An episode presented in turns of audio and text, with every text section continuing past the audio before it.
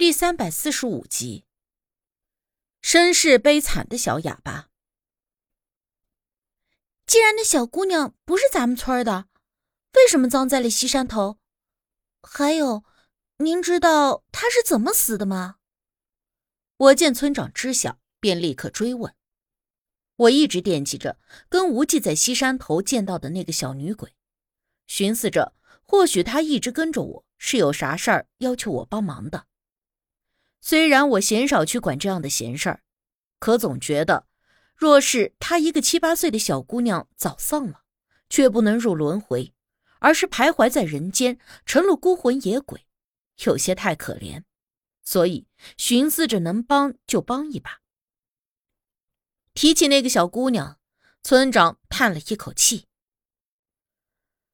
哎呀，那个孩子呀，也是个苦命的。”而他这话一出，大姑就问村长：“你说的难道是那个小哑巴？”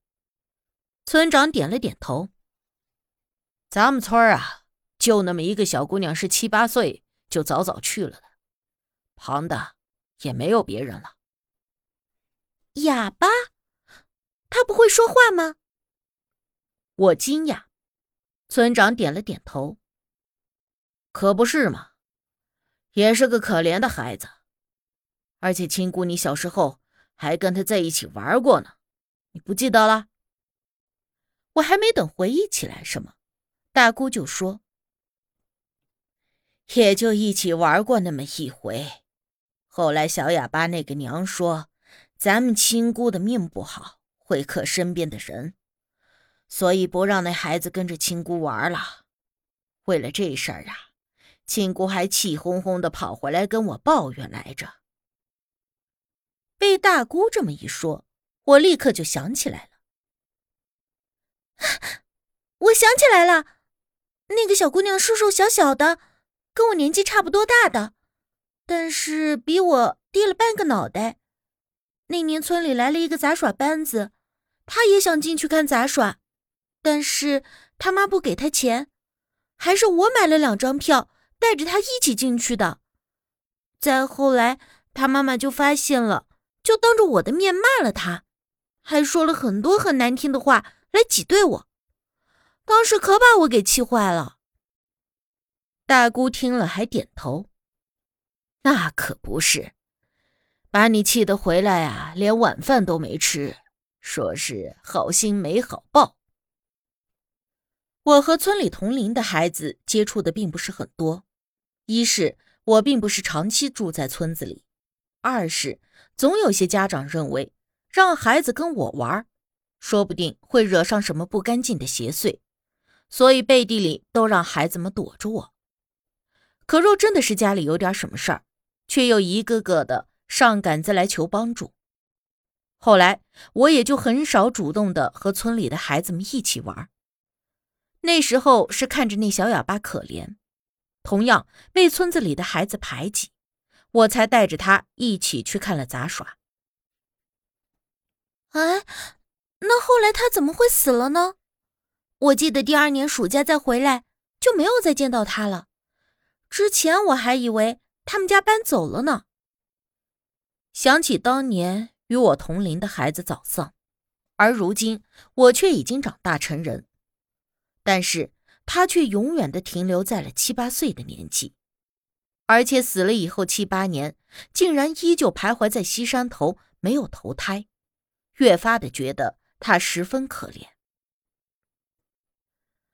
好像就是那年吧，小哑巴他爹病死了，他娘一个人也没有收入，日子过得挺艰难的，没过多久就把小哑巴一个人扔在了村里。自己呀，去城里讨生活了。开始呢，还每个月让人带回一点钱给孩子，可是没几个月，人就没影了。不给孩子带钱，人也找不见了。村长说到这里，又深深的叹了一口气。那之后呢？我追问道。再后来呀，村里的人谁家有吃的，就给小哑巴带一口。平时呢，谁能帮衬一把，也就都帮着照顾一下。原本虽然日子不好过，但也不至于难到死。但是那孩子自尊心极重，有一天去给他送吃的，有人就看见那孩子吊死在自家的房梁上。发现的时候，人都已经硬了，可也找不到他娘。最后也没法子，村里出钱给那孩子葬在了西山头上。这么多年了，他娘也没回来看过一眼。大家那时候都猜说他娘估计啊也死在城里了，不然怎么可能一眼都不回来看看孩子？村长说着，连连摇头。十分感叹惋惜。那您说，他不是村里的人？我有些不解。小哑巴他们家是县城的，后来不知道因为啥事儿，一家人都搬到了村里。但是他爹一直身体不好，病殃殃的，算起来，一共也就在村里住了一年多，他爹就死了，娘也走了。小哑巴最后也，唉。村长说着，第 N 次深深的叹气。说起小哑巴的悲惨身世，一时间大家都沉默了几秒钟。火柴“嗤”的一声轻响，被点燃。大姑点了一支烟，吸了一口，又问我：“你突然问起那孩子干啥？”我跟大姑说了一下。我和无忌在西山头遇到那个小哑巴鬼魂的事儿，大姑和村长听了都有些惊讶。更让他们没有想到的是，那孩子死了那么久，居然还在徘徊于世。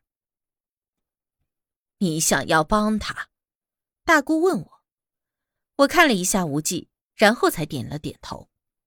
大姑沉吟了一下，才说：“你和他也算是旧识。”他能遇上你，或许也是缘分使然。你若真心想帮他，我并不反对，但你也要量力而为，不要轻许诺言。对人许诺以后不实现，顶多被骂没有诚信、不守诺言；但若对鬼神许下承诺却不实现，那就不是被骂两句那么简单。因为对鬼神的许诺必须完成，如若不然，就会被一直纠缠，甚至会被报复惩罚。轻则倒霉几天，若是遇到不讲道理的，霍霍到你求生不得，求死不能。于这一点，我心里还是清楚的，便点了点头，说道：“大姑放心，我明白的。”话说着。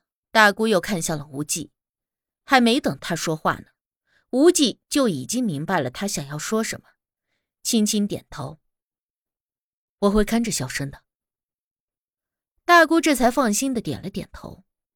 之后，我在家里休息了一天，第二天晌午和无忌一起上了西山头。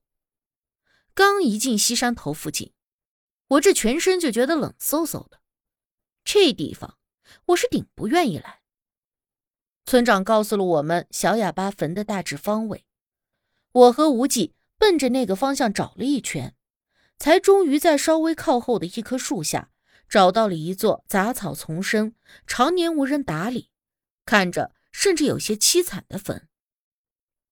墓碑上的字迹已经掉了颜色，而且被干草挡了一大半。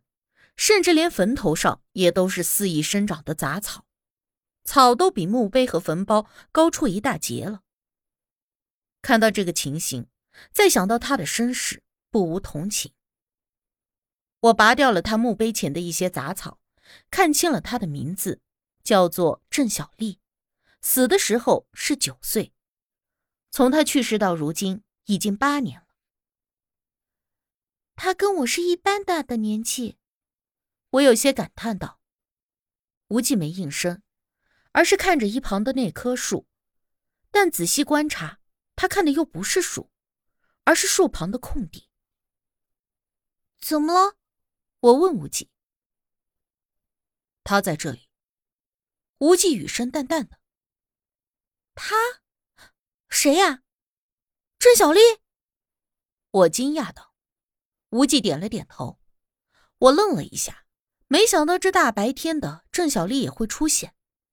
顿了顿，我便问无忌：“你问问他，为什么一直留在这里没有转世？”无忌从兜里拿出了一个小药瓶，打开以后递给我。我接过以后，发现里面装着的是小半瓶红色的液体，但不知道是什么。无忌让我用里面的东西点一滴在额头正中，说这样就可以看到郑小丽的魂魄，可以和她直接交流。我有些惊讶，一边问他这是什么东西，一边用手指头蘸了一点，抹在自己的额头正中。那东西有点凉凉的。倒是有些像风油精滴在皮肤上的感觉。弄好以后，我就把瓶子还给了无忌，想问他这东西什么时候能够起效。可这一抬头，忽然就看到前方的那棵树下站着一个身影。起初只是模模糊糊的，但很快就开始渐渐的清晰起来。没过多一会儿，我就看到了郑小丽的鬼魂。她还跟我当年见她的时候一个样，个头矮小，身材瘦弱，稀松的头发扎着一个并不利索的马尾，整个人看起来就像有些营养不良。他穿着一身褐色的棉寿衣，但是一看就不是量身定做，而是松松垮垮的，十分的不合体。